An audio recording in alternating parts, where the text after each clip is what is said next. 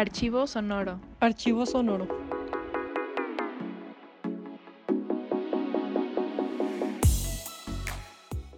Hola, bienvenidas a un nuevo episodio de Archivo Sonoro. Yo soy Fer. Hola, yo soy Pau. Y bueno, este episodio nos toca hablar de arquitectura, bueno, A de arquitectura y diseños políticos. Y no sé, Pau, ¿cómo ves esto? Pues creo que es importante decirles que habíamos pensado que solo fuera un episodio, pero encontramos tantos temas y justo creemos que tiene tantas vertientes que tuvimos que partirlo en dos. En este episodio solo vamos a hablar de arquitectura, pero en el próximo vamos a hablar de diseño y nos van a acompañar eh, dos diseñadoras increíbles, Sofía y Paloma. Sí, y para continuar la tradición de, de pues como de los, las cosas que descubrimos mientras investigábamos, les traemos facts. No sé qué tan divertidos puedan ser, pero bueno, ¿no? Uno es que, bueno, va, a ser tocado este tema, Ayn Rand, y bueno, Obama dice que en algún momento dijo que Ayn Rand es para los adolescentes que se estaban sintiendo incomprendidos, y bueno, Trump claramente tiene una postura, vamos a decir, poquito a favor de Ayn Rand, ¿no? Y justo yo encontré que el Che Guevara eh, le gustaba bastante jugar golf y hay de hecho una, sesión de fotos que, que, tomó Alberto Corda en donde él y Fidel están jugando golf. Wow. Sí, muy poco revolucionario de su parte. Y además de eso, si son amantes de la economía y conocen el teorema de Ripsinski, deberían de saber que también hay un arquitecto, eh, Witold Ripsinski, y un cineasta, Zbigniew Rybczynski, así que ¿quién diría que el apellido Rybczynski sería tan popular? Si se apellidan Rybczynski ya no hagan cosas importantes. Por favor. Dejen algo para los mortales con apellido normal. Gracias. Y bueno, para iniciar esto, queremos, justo porque creemos que la arquitectura y todo esto es un tema bien amplio y que puede abarcar 50.000 temas, decidimos empezar o hacer esto, este episodio basado en distintas definiciones de arquitectura de distintos arquitectos y arquitectas. Bueno, vamos a comenzar con la definición que da Sarah Wigglesworth. Y justo lo que ella dice es que la arquitectura es demasiado importante para ser dejada solo a los hombres. Eh, Sara es una arquitecta inglesa y justo su trabajo se caracteriza por una parte por una teorización bastante fuerte sobre sus proyectos y un compromiso con, los usuarios, pero también con un desafío al modelo de proyectar y construir, eh, incorporando el uso de materiales no tradicionales y productos reciclados, energía solar y bajo coste. A partir de esto, vamos a desglosar de aquí o tomar dos puntos importantes. Eh, la cuestión de género, por una parte, en la arquitectura, y por otra, la cuestión de sostenibilidad y de repensar una arquitectura que sea un poco más eh, amable con el medio ambiente, una arquitectura que tome en consideración eh, factores que vayan más allá de la construcción misma. Sí, y bueno, antes de iniciar, ya, de meternos ya bien en esto, otro disclaimer, no somos arquitectas, entonces, o sea, chance estamos diciendo tonterías y nos están escuchando algunas arquitectas. Bueno, no sabemos nada de nada, solo investigamos un tiempo y pues es lo que más nos gustó, ¿no? Lo que nos llamó la atención. Justo, y aunque nos guste la arquitectura, eh, no la practicamos, entonces esto va a ser más como una crítica desde afuera y esperemos que no nos cancelen como cancelaron la feria. Gran punto de referencia. Pero bueno, ahora sí regresando a los dos puntos que, de esta definición. Género, híjole, qué gran punto para iniciar. En esto de género hay algo bien importante que hizo una arquitecta bueno, esta arquitecta hizo un algoritmo para ver, según Internet y esto, las palabras a qué género se asocian. Y por ejemplo, hormigón, acero y madera se asocian al hombre y encaje, vidrio y habitación se asocian a la mujer. Y creo que de ahí, creo que es una base muy fuerte para partir y para examinar todas estas relaciones que hay entre la arquitectura y el género. Y justo además de los materiales, creo que es bastante importante ver cómo eso se, repliega también para los espacios dentro de las casas. Eh, justo a partir de esta investigación también se encuentra que los espacios que tienen que ver con la cocina, con los cuartos, con los baños, eh, son asociados a las mujeres. Y generalmente tienen como esta, esta eh, pues sí, justo generización del trabajo doméstico y al final de cuentas la imposición de qué espacios le corresponden a cada persona y cómo, por el contrario, para los hombres realmente está mucho más asociada o hay una mayor vinculación con espacios que tienen que ver con la vida social y con el descanso. Y justo es importante porque el concepto de hogar parte de la experiencia masculina. Esto, esto es únicamente en cuanto al concepto como de arquitectura tratándose de casas. Y lo que pasa aquí es que realmente eh, no se puede hablar de un espacio privado para las mujeres. Entonces, el espacio privado solo es posible para quien puede abstraerse voluntariamente de lo público, ¿no? Entonces, eh, para quien puede abstraerse realmente del género masculino. Entonces, es importante porque terminamos viendo que el propio orden y organización de lo privado eh, dista mucho de ser eh, también para las mujeres. Entonces, creo que es importante preguntarnos, si lo público no es de nosotras, si lo privado tampoco es de nosotras, ¿en qué dimensión nos encontramos? Sí, y también esto de espacios, vi por ejemplo así de, eh, se hizo como un estudio y los espacios de recreación, juegos, parques y esto, les niñes de los 2 a los 8 años, hay un uso, porcentajes muy similares de quién usa las zonas recreativas entre hombres y mujeres, y después de los 8, los espacios como de juegos y parques y etcétera, ya se vuelve predominantemente masculino. Entonces te habla un buen de cómo hasta lo público está bien restringido sin que nos demos cuenta, ¿no? Justo, entonces, o sea, creo que es bastante importante también analizar, además de que este espacio público es algo de lo que te mantiene, o sea, de lo que te mantienen fuera, dentro del espacio privado hay una fuerte carga que tiene que ver con el trabajo doméstico y los cuidados. Entonces, a partir de la arquitectura también está como este repensar en que el orden y gestión de los espacios eh, dentro de las casas eh, se asigna a las mujeres, ¿no? Y creo que implica también que hay una asignación de lugar y responsabilidad, pero también creo que puede haber una fuerte crítica hacia la burguesía. Y al final de cuentas, como también se fue generando como cierto ideal burgués eh, que se debería de mantener en las casas y que termina replicando la idea de familia nuclear y de sumisión familiar. Y esto igual creo que es algo que ha dicho mucho Saida Muxi, y como muchas arquitectas lo que han hecho es hacer de lo que normalmente como recluye a la mujer, que es tu lugar es la cocina, hacerlo un lugar comunitario. Y aquí viene un buen esto de la visión comunitaria de la arquitectura y del diseño.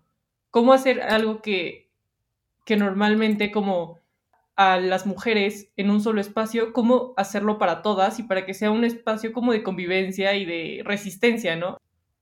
Y justo esta idea de la arquitectura como una, categoría de análisis eh, desde el género, eh, eso se puede replicar tanto a las casas como también a, las ciudades, ¿no?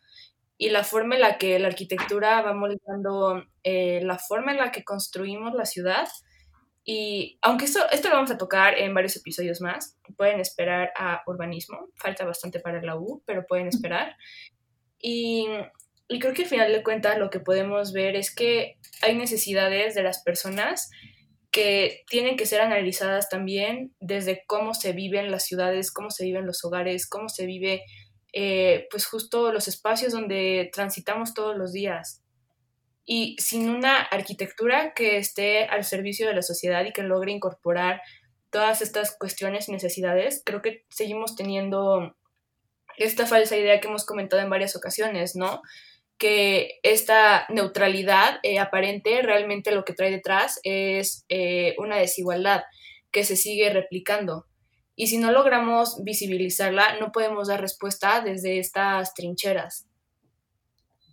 Sí, porque claramente la arquitectura, no sé, creo que lo que tenemos más cerca es nuestra casa. Y hay una definición de arquitectura que está, que como que creo que igual abarca como todo esto de si es el lugar donde descansamos y es el lugar donde comemos y ahorita en pandemia, si somos suficientemente privilegiados, donde estamos recluidos, ¿no? La definición dice, la arquitectura es dar forma a los lugares donde vive la gente. No es más complicado que eso, pero tampoco más sencillo que eso. Y es Alejandro Aravena. Creo que engloba muy bien toda todo este concepto de sí, la casa, pero ¿qué significa la casa? Claramente, si eres hombre, la casa significa algo distinto y si eres mujer, la casa significa otra cosa. Creo que la construcción de los espacios que habitamos tiene un sentido político y cultural. Ya sabemos que siempre decimos que todo tiene un sentido político, pero genuinamente creemos que lo tiene. Entonces no es neutro, o sea, el diseño limita, jerarquiza, crea valores, crea estructuras, o sea, y al final de cuentas tiene una vertiente andocéntrica y también tiene una identidad cultural masculina, ¿no? Y justo por esto puede perpetuar los sistemas de dominación. Y creo que es importante analizar que si al final de cuentas el diseño arquitectónico y el diseño en general termina eh, teniendo más en cuenta las necesidades de los hombres y los valores inherentes que han sido transmitidos, eh, realmente seguimos teniendo una arquitectura que sigue replicando los mismos sistemas. Sí, androcéntrica y antropocéntrica. Y creo que, bueno, en la arquitectura, pues sí, o sea, hay cada vez más arquitectas y arquitectos que ya piensan más allá de, ok, voy a construir un edificio para la humanidad, sino que ya involucran esto del ambiente, eh, la biodiversidad, todas estas cosas que por esta concepción de diseño y arquitectura y todo antropocéntrico, nos han llevado a olvidar todo lo demás. Y aquí entra justo lo que decía Sara también, de la sustentabilidad. Y creo que esto se puede reflejar y tiene diferentes eh, aristas concretas en la arquitectura. Eh, Wingley, en un escrito que tiene que ver con The Housing of Gender, lo que dice es que la producción de las eh, distinciones de género tiene muchos niveles, ¿no? Dentro del discurso arquitectónico. Puede ser desde la legitimación, desde los sistemas de clasificación, la lectura de las técnicas, la publicidad de las imágenes, la formación del canon, la división del trabajo, la bibliografía, las convenciones de diseño, los códigos legales, las estructuras de salario, las prácticas de publicidad, el lenguaje, la ética profesional, protocolos de edición, eh, créditos, o sea, va mucho más allá de solo lo aparente, ¿no? O sea, creo que por una parte está como las consecuencias eh, políticas, sociales y culturales que tiene la arquitectura per se, como una obra ya creada materialmente en la que habitamos, pero también la industria de la arquitectura sigue teniendo como este canon de el hombre arquitecto que genuinamente esto va a ser algo que vamos a tratar un poquito más adelante, porque nos interesa bastante como esta idea fija de el hombre arquitecto. Y creo que es importante ver la arquitectura eh, a la luz de una transversalización de la perspectiva de género, ¿no? Porque realmente eh, es fundamental eh, que tanto la arquitectura como el diseño podamos analizar la forma en la que impactan en nuestras vidas, porque no únicamente se trata de una ciencia más, sino al final de cuentas, para mí la arquitectura es una es una forma y es una forma de mediar los espacios en los que vivimos, ¿no? Y en los que habitamos y en los que al final de cuentas nos estamos configurando. También es importante mencionar que dentro de la arquitectura eh, hubo realmente como dos vertientes que iban corriendo y desarrollándose de forma paralela. Por una parte se consideraba que el hombre era el, la persona indicada como para crear la estructura de los espacios, pero la mujer era la, que lo tenía que decorar. Entonces se fue como relegando esta idea. Por una parte, el arquitecto es el que establece cómo va a ser el espacio y cuál va a ser su, su materialidad, ¿no? Pero la mujer es la que tiene que ver toda la cuestión decorativa, ¿no? Porque se tiene esta idea de que las mujeres somos mejores decorando, ¿no? Porque no podemos crear, solo podemos decorar. Y creo que esta feminización de, de ciertas eh, labores e ideas tiene un impacto diferenciado aquí. Y también ha creado, como, a mi parecer, como estas dos vertientes, ¿no? Y esta jerarquización entre el diseño y la arquitectura. Sí, sí, igual, ahorita que estaba diciendo, ya no me acuerdo qué arquitecto, creo que fue el de Corbusier, perdón, no sé francés, pero decía que él genuinamente no cree, no, él no quería que en su movimiento hubiera mujeres porque pues, las mujeres, saludos, ¿no? No pertenecen a la arquitectura, creo que era el Bauhaus, pero pues sí, hasta qué momento las mujeres no pueden pensar y estructurar el lugar en el que van a habitar y el lugar en el que van a trabajar, porque claramente la casa es sinónimo de cuidados y maternar y hacer trabajo no remunerado que los hombres nunca van a hacer porque llegan a descansar y claramente, aunque trabajen las mismas horas, las mujeres llegan a hacer de comer, llegan a, cuidar básicamente a los otros miembros de la familia.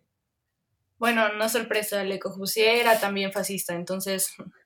Otro fascista. Otro fascista, sí, deberíamos hacer una lista de todos los fascistas que hemos encontrado de los podcasts. Ese puede ser el último episodio.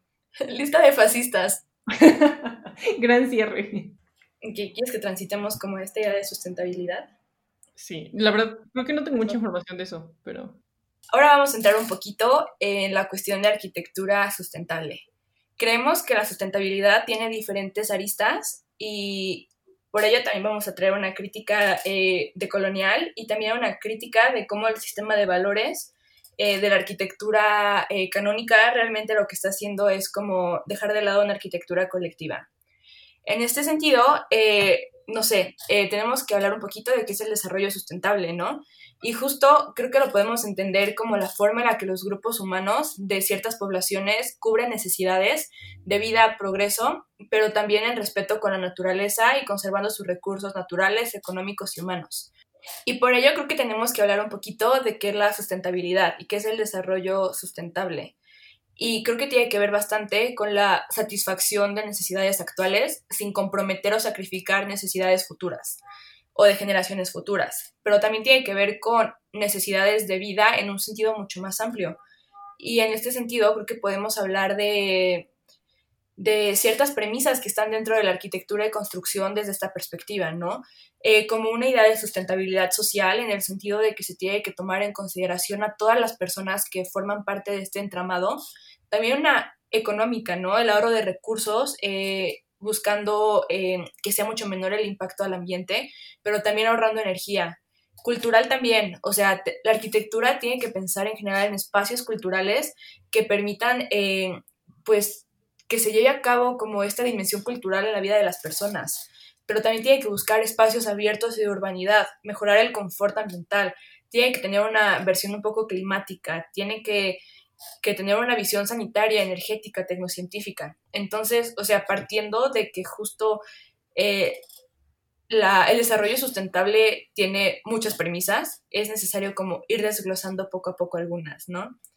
Em, creo que para tener esta, esta dimensión y para realmente entender cómo el diseño sustentable se tiene que, se tiene que llevar a cabo, es también importante pensar en quiénes son las personas que están produciendo, ¿no? ¿Quiénes son las personas que están creando?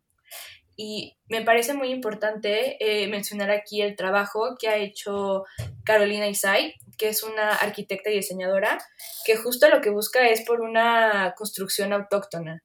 Y lo que hace es que eh, estudia materiales en relación con, digo, perdón, estudia eh, construcciones en relación con los materiales que están cerca y justo lo que hace es hacer como una, eh, un mapeo de arquitectura en tierra buscando criticar toda la arquitectura colonial, ¿no? Porque al final de cuentas el conocimiento académico se sigue fundando en autores masculinos y occidentales. Y es bastante interesante porque menciona que hay un sesgo bastante duro eh, frente a todo lo que es construido con adobe, que es construido con lodo, que es construido con materiales que no son eh, los que son considerados como más finos, ¿no?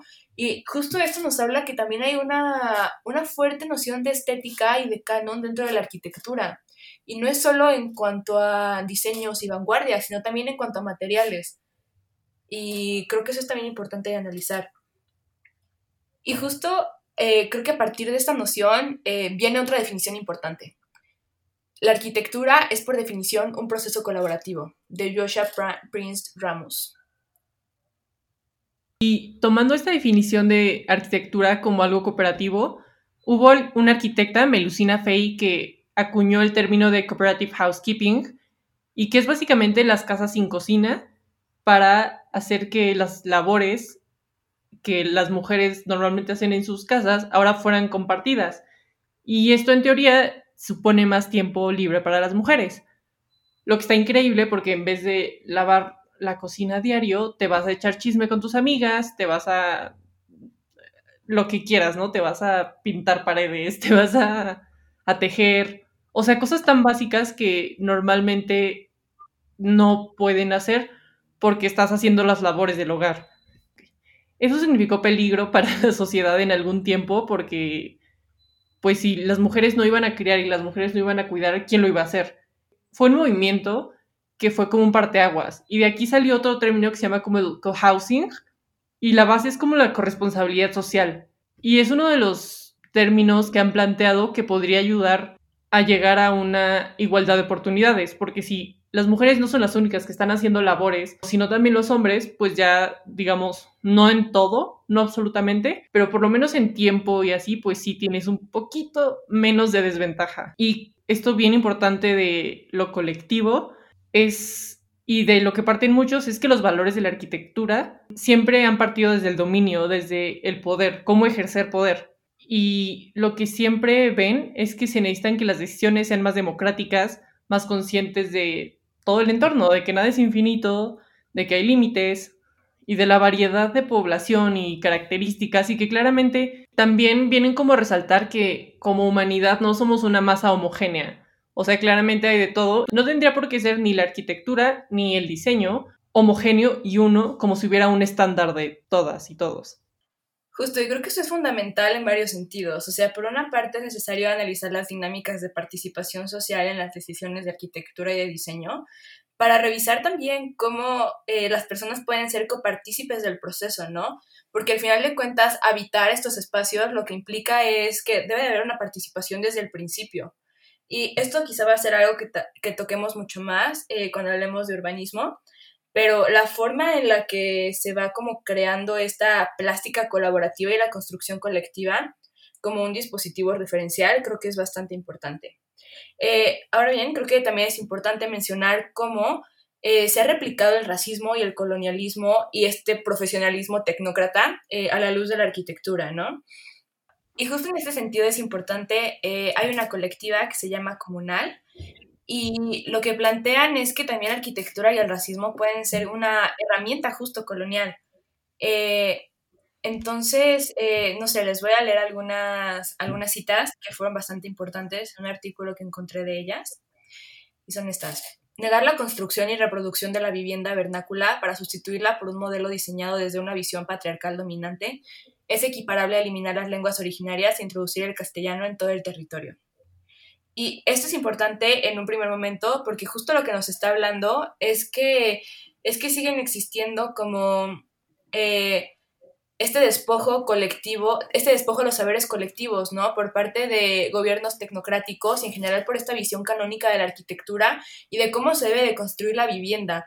Y esto, o sea, también lo vamos a tratar mucho más en cuanto a urbanismo, pero lo que estamos viendo es que realmente las personas tienen que regir su vida porque al final de cuentas hay una dimensión muy personal y muy de la vida diaria dentro de la arquitectura, pero tienen que regirla eh, con base a una estandarización que se ha puesto de lo que debería de ser la vida dentro de, dentro de ciertos eh, estereotipos de ciudad que hay, ¿no? Y de cierta vivienda que hay.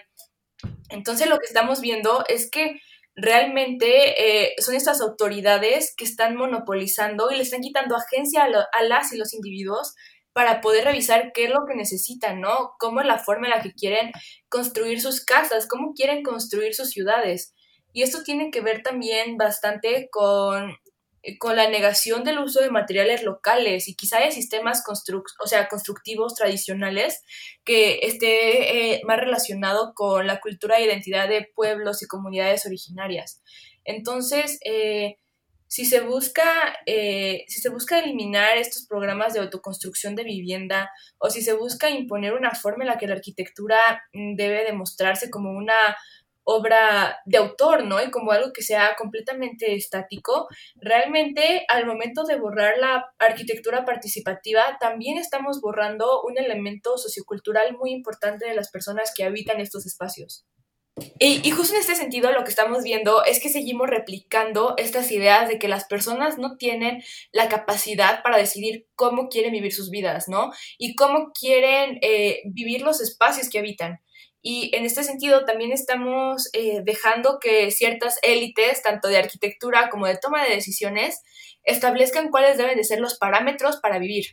Y en este sentido seguimos replicando igualmente el racismo y colonialismo y profesionalismo. Y creo que de aquí podría ser importante eh, realizar una crítica a este canon, ¿no? De arquitecto. Si ya hemos visto que hay como esta perspectiva eh, homogeneizante, tenemos que analizar de dónde viene y por qué tiene como esta aparición tan fuerte. Y regresando tantito a lo de eh, la arquitectura que colonializa e impone, viene también a colación esto de la arquitectura como que parte de y busca lo bello, ¿no? O sea, sí, vámonos a, vamos a ponernos filosóficas, que es lo bello, ¿no? Si nos vamos a, no sé, se, me ocurrió los pueblos mágicos, que ahora, no sé, si vas al Chico o a Huasca, todo el centro tiene techos naranjas, letreros pintados a mano, pero si subes, si vas cinco calles como a la redonda, las casas ya no tienen luz y ya no tienen agua. Entonces, ¿hasta qué momento otra vez urbanismo, no? Se busca embellecer la ciudad para hacerla estética y no práctica. Y justo con esto que dices, Fer, creo que es importante, ¿no? Porque le ponemos mucho más valor a, a la belleza que a la accesibilidad, ¿no? O sea, es más importante que tengamos un edificio que esté decorado a que tengamos vivienda para todas las personas. Y eso se me hace algo insoportable. Se me hace insoportable que estemos pensando en términos estéticos cuando ni siquiera hemos cubierto las necesidades básicas de una gran parte de la población. Sí, está bien cabrón. Y bueno, retomando esta, esto que había dicho Pau de, de quién viene la arquitectura y las estructuras, hay unas cuantas definiciones que encontramos por ahí que, pues... Son horribles. Sí, así, ¿no? Hay una que, por ejemplo, es de Ben Van Berkel y dice como la arquitectura es la acción más poderosa que un hombre puede imaginar. Y bueno, saludos al ego, ¿no? Así que elevadísimo. Y hablando de ego, hay otra de Stanley Tingerman que dice, la arquitectura es un viaje increíble del ego. Usted consigue las cosas hechas, las construye, las mira. Es por eso que disfruto la vida y no tengo una úlcera. Este, pues sin comentarios. Y justo a partir de estas definiciones, eh, vamos a analizar dos cuestiones importantes. Por una parte, creemos que tiene que ver bastante con este ideal individualista, pero también con este eh, componente político de individualismo que es muy palpable en Ayn Rand, en El Manantial, y que ha tenido como gran repercusión y bastante auge en Estados Unidos, ¿no? Quizá esto lo vamos a tocar más cuando hablemos sobre Estados Unidos, eh, hay un episodio de eso, pero, pero creemos que es importante eh, mencionar y desglosar un poquito sobre estas características. Y para ello me voy a remitir a un estudio bastante importante que hicieron en el Instituto de Evaluación e Investigación de la Personalidad, IPAR, en Berkeley, eh, en los años 60 y 50. Y justo lo que buscaban hacer era desglosar qué era la creatividad. Creían que estos, bueno, estos científicos lo que creían es que era realmente una forma de operar. Entonces lo que proponían era realmente revisar cuáles eran eh, los patrones cognitivos y los hábitos mentales que nosotras las personas consideramos que son creativas. Y para ello realizaron un estudio impresionante sobre, basándose en muchos arquitectos, eh, los arquitectos más importantes de la época, para revisar qué era lo que consideraban y qué los motivaba. Y no sé, por ejemplo, en esta época eh, llevaron a Eros Saarinen, a Philip Johnson, a Ian o sea, en general los arquitectos más importantes. Y a partir de una serie de, estudios que le realizaron, eh, realmente lo que logran corroborar es que eh, quizá hay como ciertas características que tienen que ver con ego, pero también con comportamientos individualistas. Eh, les hacen una pregunta dentro de este estudio que implica qué tan dispuesto estarías tú a cambiar el diseño que estás proponiendo si tu cliente te, te, pide que hagas un cambio, ¿no? Un cambio importante para él o para ella. Y es bastante interesante porque justo eh, esta conversación eh, la tienen estos tres arquitectos que les mencioné hace unos, hace unos segundos, eh, con otros arquitectos que no mencionan en el estudio. Y lo que dicen es que, pues la conclusión a la que llegan todos es que no realizaría ningún cambio que realmente no creen que sea lo suficientemente importante lo que el cliente busque y preferirían no, seguir con el proyecto. Y eso nos da como luz sobre algunas cosas. Eh, creo que en primer momento es necesario revisar que estamos hablando aquí como de esta élite arquitectónica, ¿no? de arquitectura. Y justo eh, se trata de este personaje masculino que tiene como esta posibilidad de estar parado en su pedestal y de no tomar en consideración como una eh, perspectiva más social, ¿no? No tomar en consideración la necesidad del otro o de la otra y que cree que eh, la forma en la que crea su, obra es la forma en la que realmente eh, tiene un valor moral, ¿no? Tiene una carga que va mucho más allá de la arquitectura y tiene que ver con un estilo de vida. Y bueno, eh, justo a partir de esta investigación, lo que, lo que se encuentra es que la creatividad se ajusta a ciertas reglas y a ciertos patrones de apariencia que se podían medir y explicar objetivamente. También es importante eh, que se analice la forma en la que estos estudios terminaron siendo bastante limitados, porque únicamente tenían en consideración una perspectiva individual de los individuos. Eh, conforme la psicología fue avanzando y se incorporó eh, toda la noción social y de cómo las expectativas y en general las reglas sociales pueden moldear también a las y los individuos, se fue avanzando y fortaleciendo estos estudios. Pero creo que es importante eh, una vez realizada esta crítica, ver que quizá este contexto individualista también moldeó bastante las dinámicas de estos grupos, ¿no? De las dinámicas de estas élites. Sí, esto de, esto de que no quieren cambiar su diseño me trajo así de que Enrique Olvera no queriendo que le pongas limón a su platillo. Y bueno, creo que sí, viene justo de esto que estabas diciendo, ¿no? De cómo fuiste educado y bajo qué principios y qué es lo que crees que haces y quién te crees que eres para pensar que tu trabajo es lo único que importa y que debería ser el centro. Y sin tomar en cuenta que existe gente alrededor y que hay una comunidad y que existir es coexistir. Y esta perspectiva súper individualista se ve mucho igual en The Fountainhead y el personaje de Howard Rourke creo que tiene mucho sentido si vemos que Donald Trump se siente identificado y eso sé demasiado de toda esta concepción de, de las élites y de su importancia y de su predominancia en todo. Por ejemplo, en el manantial, las construcciones de este personaje de Howard Rourke simbolizaban el concepto que Ayn Rand tenía respecto al arte y la creación, y los edificios como el resultado de un proceso de búsqueda de lo más elevado. Y eso te dice mucho, ¿no? De los valores elevados, elevados según quién y respecto a qué, ¿no? Justo los edificios como cosas que pasan de ser una idea metafísica del creador a convertirse en una obra material. El pensamiento materializado y no solo los detalles, sino las formas, o sea, el modo en el que todo se hace y todo lo que implica para los que no son el diseñador. Y no sé, creo que igual en el libro se ve mucho este concepto de, del progreso, el diseño y lo bello como religión. Y bueno, justo este personaje, muchos creen que se basa en Frank Lloyd, porque realmente eh, es bastante parecida el pensamiento que tenía y la forma en la que concebía su diseño y en general su producción arquitectónica. Entonces, pues, qué lástima por el Guggenheim pero es importante analizar qué es lo que plantea realmente Howard, ¿no?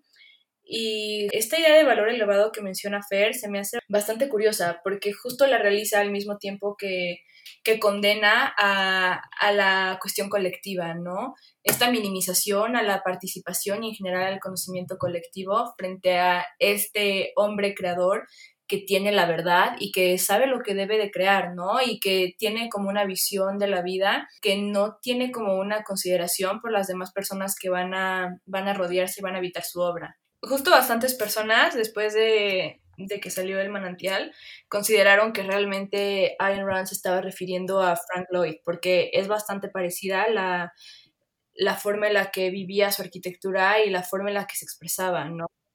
Y justo es esta idea de la voluntad y como la creación desde una verdad absoluta. Y creo que es bastante criticable porque al momento en el que estás estableciendo eh, que la opinión de colectiva tiene un menor peso o que ya es una opinión eh, moralmente cargada de un valor negativo, es el momento en el que no se considera la, la perspectiva política y quizá más comunal que puede tener la arquitectura.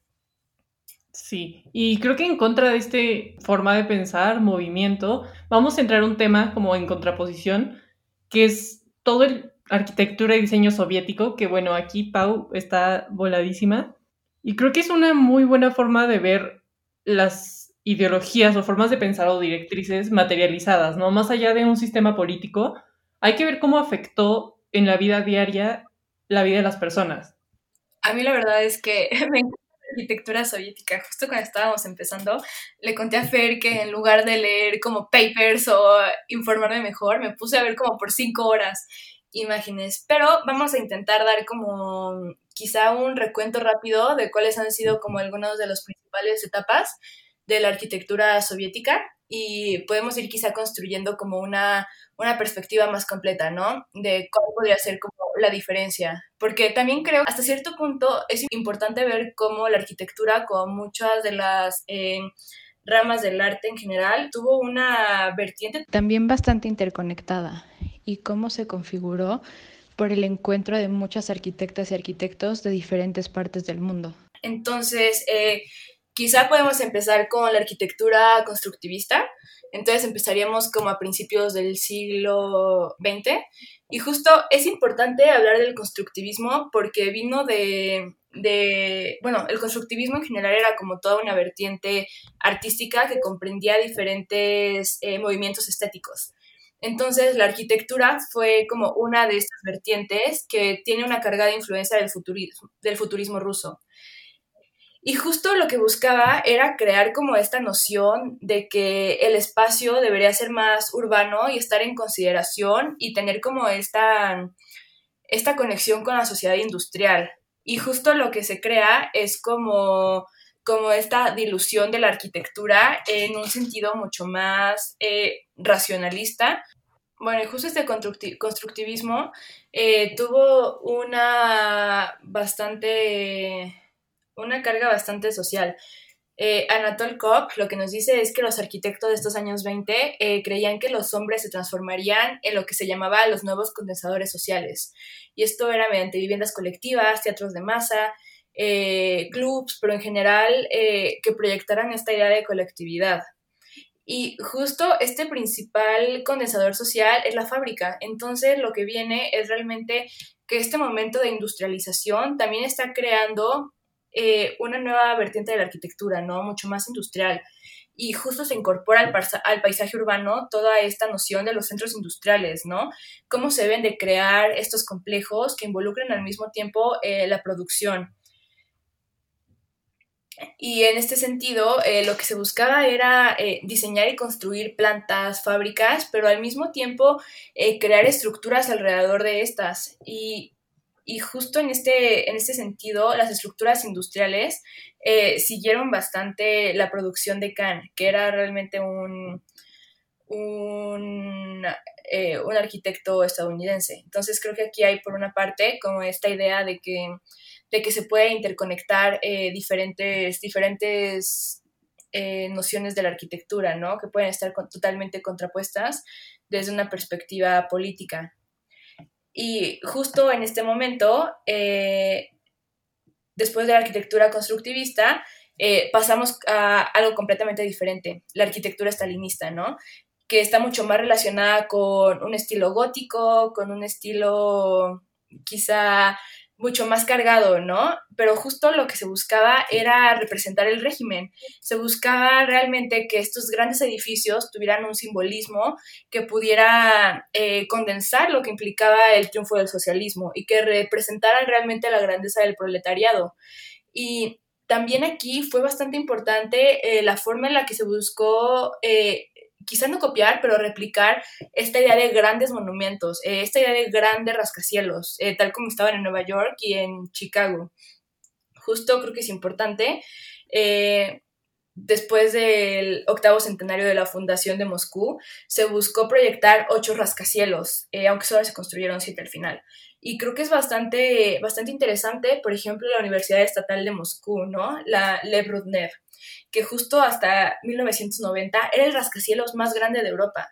Entonces es interesante ver cómo se retomó como esta idea de, de grandes construcciones eh, que venían de una perspectiva estadounidense, pero seguía teniendo como un estilo bastante diferente. Eh, la universidad es como una excepción, pero en Estados Unidos se seguía más como la noción de Art Deco, que era lo que primaba en, el periodo, mientras que en Rusia, como ya lo mencioné, era más el neoclásico y el neogótico, que hacían como su aparición. Eh, aquí creo que sería importante mencionar cómo fue que diferentes arquitectos fueron llegando desde, desde el extranjero. Eh, me, llama bastante la atención, por ejemplo, este Hans Meyer, Eh, Hans Meyer fue un arquitecto y urbanista suizo y fue profesor y director de la Escuela eh, de Arquitectura de la Bauhaus. Y justo, bueno, ahorita les voy a contar un poco más, pero ya en Rusia dirigió el gabinete de vivienda en la Academia de Arquitectura. Eh, es importante mencionarlo porque la Bauhaus es un movimiento bastante importante dentro del arte y la arquitectura.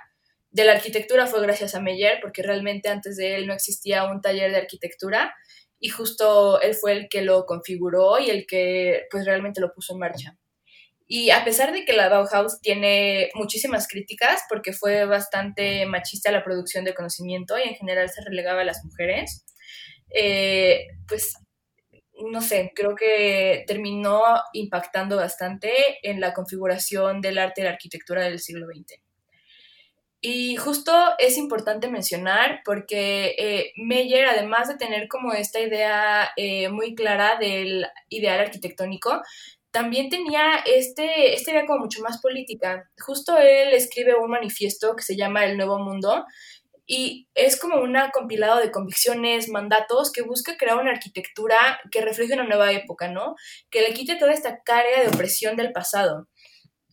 Y es bastante interesante porque dibuja este retrato de un nuevo mundo de construcción utilitaria, de obras de ingeniería, de máquinas, pero al mismo tiempo también eh, lo que busca hacer es eh, es el modo de hacer y de pensar en el resultado. Eh, no habla de cómo deben de ser las cosas, los edificios, sino de cómo deben de surgir. Es más bien como... Es como una cuestión un poco ética. O sea, lo que él menciona es que la arquitectura no es arte, es construcción pura, es un proceso técnico, no estético, que tiene que, que, tiene que realmente ver por, la, por una función económica, por un ideal constructivo justo. Entonces, eh, el lugar del trabajo del arquitecto deja de ser el taller del artista y se convierte en un laboratorio de invención. Busca eh, que el destinatario de la arquitectura también sea la, colectividad y la cooperación debe de ser fundamental para ello, ¿no? Eh, o sea, tiene esta idea muy marcada de que la comunidad debe predominar sobre el individuo y justo por ello eh, busca crear producción en serie. Y es importante mencionar que frente a una noción mucho más individualista, y que puede tener que ver con las aspiraciones del individuo, el arquitecto, lo que propone Meyer es que realmente lo que importa en un edificio es su razón de ser, ¿no? El para qué y para quién. Y justo esto importa más eh, qué es lo que se necesita que una función convencional, una actividad concreta o quizá una, una noción mucho más estética. Entonces, eh, propone un poco de lo que hablábamos antes, que se busca realmente organizar nuevos materiales conforme a la naturaleza y propiedades, eh, ajustándolo realmente al propósito del edificio. Y todo ello mediante una, eh, pues ciertos principios económicos, ¿no? Y de hecho es bastante interesante porque, o sea, Meyer realmente tenía como posturas eh, políticas bastante fuertes al respecto.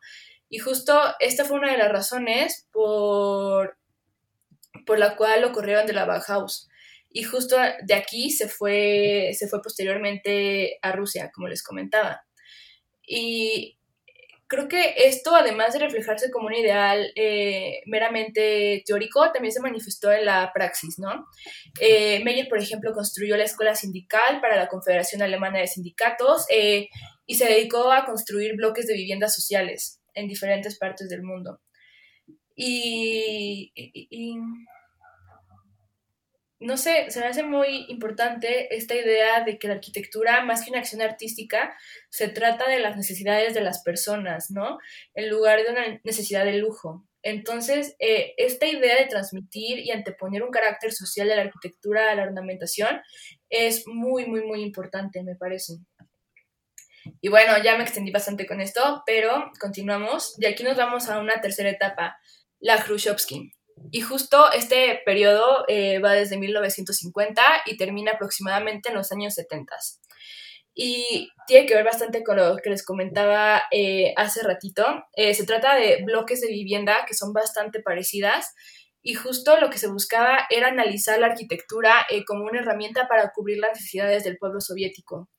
Y se buscó la creación de pequeños departamentos que mejoraran las condiciones de vida. Entonces, además de tener una noción como arquitectónica, eh, tiene que ver bastante con una noción urbanística y también de satisfacción de derechos humanos a la vivienda.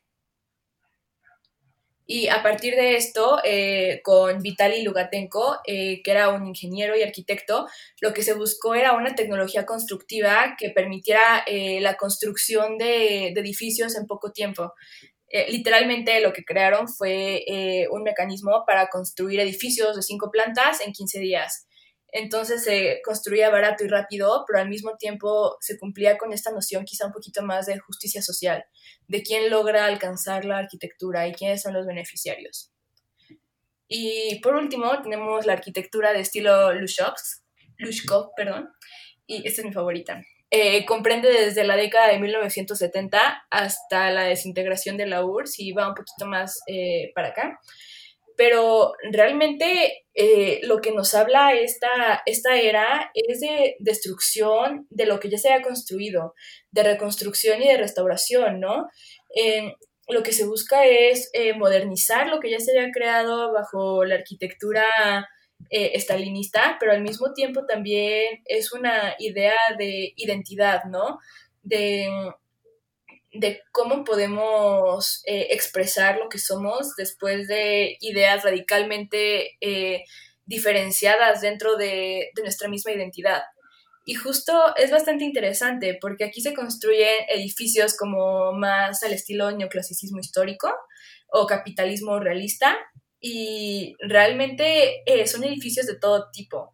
Eh, son edificios enormes, extraños, maravillosos, que se encuentran en medio de un acantilado, que tienen formas, formas distópicas y también formas utópicas, o sea, que realmente, no sé, o sea, nos hablan de una búsqueda de identidad, pero al mismo tiempo nos hablan de, de creación que va mucho más allá del canon. Y eso me parece algo, algo algo maravilloso. O sea, ¿cómo puede ser vestigio de un sistema que ya no existe, pero al mismo tiempo vestigio de, una identidad que se está construyendo, ¿no? Porque al final de cuentas lo importante es que puede que no exista como un solo conector eh, teórico que pueda ser teorizable sobre estos edificios, sino que hablan de, de diversidad y del uso de diferentes materiales y del uso de diferentes recursos para crear una historia mucho más grande.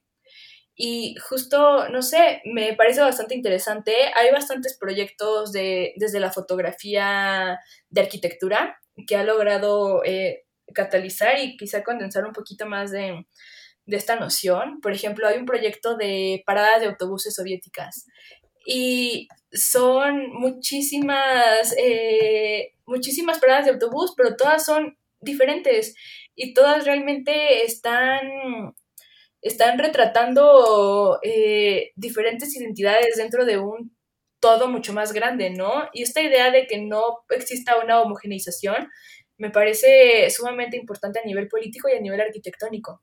Sí. Wow, qué gran trip esto de la arquitectura soviética. Yo sí investigué, pero claramente no pasé cinco horas viendo los diferentes edificios. Entonces, qué chido. Y ya que estamos como en estas reflexiones, encontré un artículo muy chido que habla sobre la temporalidad. Y más allá de la temporalidad que después vamos a tocar, ahorita es específicamente la temporalidad de las obras, las casas, las iglesias y, y todo esto, ¿no? ok, primero toca así como las obras tienen destino. ¿Acaso todas las construcciones comparten el mismo destino? O sea, si es su función, su función implica un destino, o sea, por ser vivienda tienes un destino y por ser de regresión tienes otro creo que, o sea, si nos queremos meter mucho en un trip y le metes como el capitalismo, hay una relación bien clara. Y esto ya se mueve muchísimo a todo esto de urbanismo. Y otro de los ideales que igual están bien ligados a todo esto que hablamos de Ayn Rand y el ego del arquitecto es que muchas veces diseñan pensando en que va a ser eterno. Pero, ajá, ¿qué tan eterno o qué tan efímero debería ser un edificio o una construcción? Creo que es algo que hemos por sentado y que nos podemos cuestionar, no sé, con las iglesias, porque claramente una iglesia trae un bagaje ideológico, político, social, que claramente fue opresor para mucha gente, que tal vez nosotros ya no lo sentimos así, pero significó que sus creencias, que su cosmovisión, que su forma de vida fuera eliminada violentamente o sutilmente. Pero ajá, le estamos realmente dando todo el peso político que trae un edificio y ok, los edificios, o sea, edificios como en obra, tienen ciclos? O sea, creo que son preguntas que estaría muy chido preguntarnos, ¿no? ¿Cuál es el ciclo la naturaleza? O sea, hay fotos increíbles de edificios que fueron como consumidos por árboles o por plantas. Y pues sí, o sea, ¿está la naturaleza reclamando su territorio? ¿Quién sabe? y bueno, también hay una frase de Hugo Juritz que dice como los edificios se construyen también con las historias que en ellos suceden. Dejarlos abandonados y al borde de su desaparición provoca la desaparición de nuestras propias historias. No debemos dejar que suceda. Y siento que es una visión chida, pero pues igual, o sea, las historias, pero ¿qué historias? O sea, sí hay que cuestionarnos todo el bagaje que trae, y no solo nosotros como desde los beneficiados, sino todo lo que hay detrás de una escuela que tiene un sistema bancario y que está acomodada de cierta forma. Todo lo que eliminó y todo lo que implica que se puso sobre otras cosas nada más por un, por un edificio. Eh, justo esto que dice Fer creo que es sumamente importante, porque en primer lugar creo que nos deberíamos de preguntar por qué querríamos que una obra fuera eterna, ¿no? O de dónde viene esta idea y la necesidad como de dejar como esta marca, ¿no? Dejar como cierta huella en el mundo. Y me parece bastante interesante eh, la forma en la que realmente se habita y se rehabita muchas veces los espacios, ¿no? Y cómo la arquitectura puede cambiar a lo largo del tiempo. Y justo con este eh, pienso en los panelax de República Checa, que eran como estos, eran como estos apartamentos de paneles de hormigón de Praga. Y eh, la forma en la que tiene que ver un poquito con lo que les hablaba hace rato de arquitectura soviética, pero tiene que ver bastante en la forma en la que se fueron reconceptualizando, eh, porque si bien en un primer momento podían tener como, como esta idea muy cercana al régimen, eh, conforme fue pasando el tiempo y, y, conforme también fue cambiando la situación política, se fueron resignificando.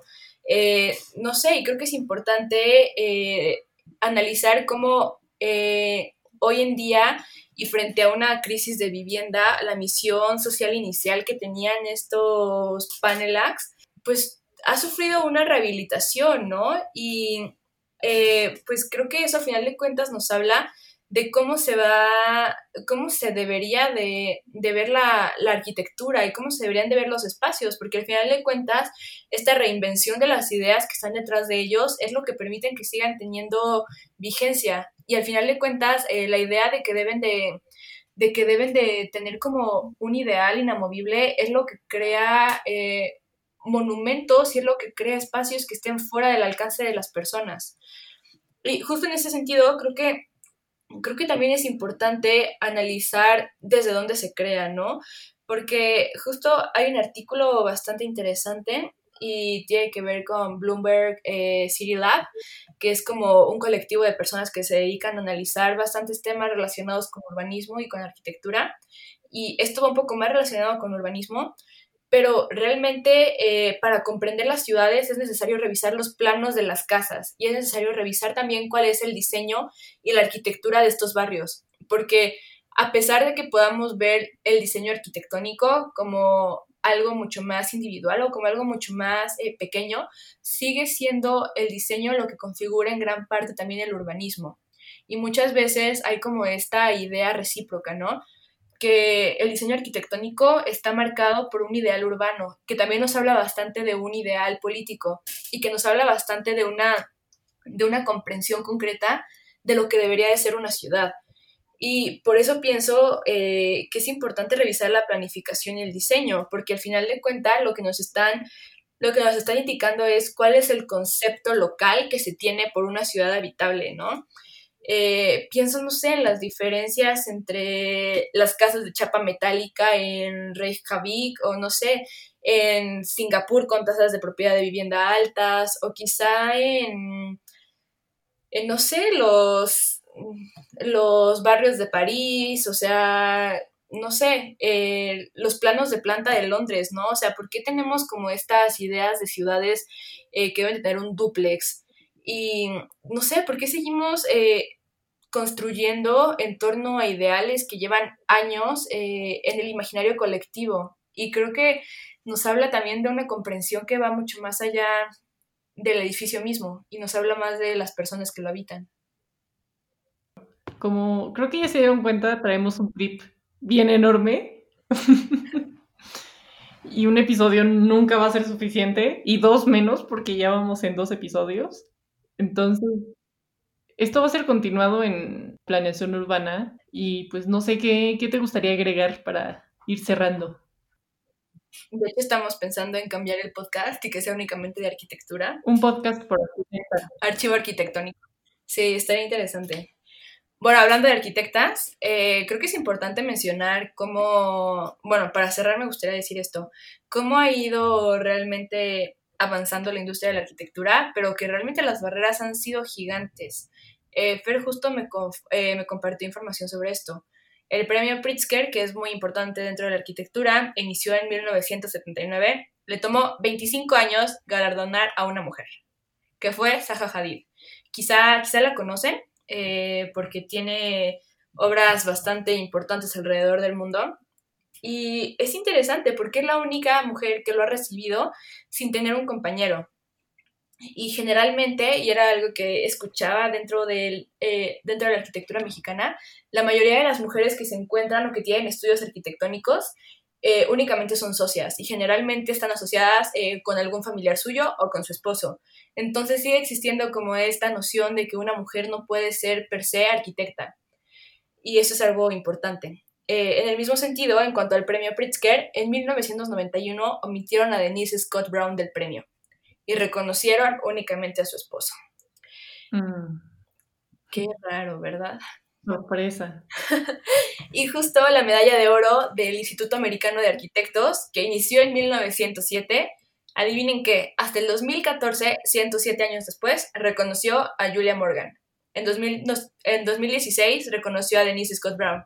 Y desde entonces ninguna otra mujer ha obtenido el galardón. O sea, yo no puedo creer que en más de 100 años solo dos mujeres hayan sido reconocidas y que solo dos mujeres hayan impactado en la arquitectura. Sí. Y vamos, eso habla tanto de las estructuras como de qué es lo que premia, ¿no? Eh, vamos, el premio Pritzker no sé qué tanto premie el diseño autosustentable, el diseño que... Ajá, ¿qué tanto premia el diseño no hegemónico? Spoiler, nada. Entonces, sí, creo que esto nos deja muchas cosas que pensar. Y... Pero deja muchas como aristas eh, filosas, así como qué tan sesgado está todo. Yo la verdad amo la arquitectura, como se pudieron dar cuenta, pero, pero creo que sí es necesario tener como estas discusiones que van más allá como de cuestiones técnicas, ¿no? Creo que si nos quedamos en la técnica y en un análisis de qué es lo que se crea, eh, terminamos replicando esas estructuras. Y ya sé que es algo que decimos en todos los episodios, pero realmente es bastante importante eh, revisar cuáles son la, la, las aplicaciones y las consecuencias materiales que tiene no hacer este análisis. Sí, básicamente omitir todo lo que está pasando, ¿no? Entonces sí, queda claro que nos queda mucho que poner sobre la mesa y de lo que pusimos en la mesa todavía nos queda más que sacar en otras dimensiones. O sea, ver lo personal ya como en social y lo que tenemos como grupal, verlo como individual. Y pues sí, se va a seguir dando opiniones porque faltan un chingo de temas y va a haber más rants y así, pero eso es hasta la P de planeación o no urbana. ¿Y qué más? Envíenme fotos de edificios soviéticos de su preferencia. Manden sus edificios favoritos, aquí van a ser apreciados. Muy apreciados.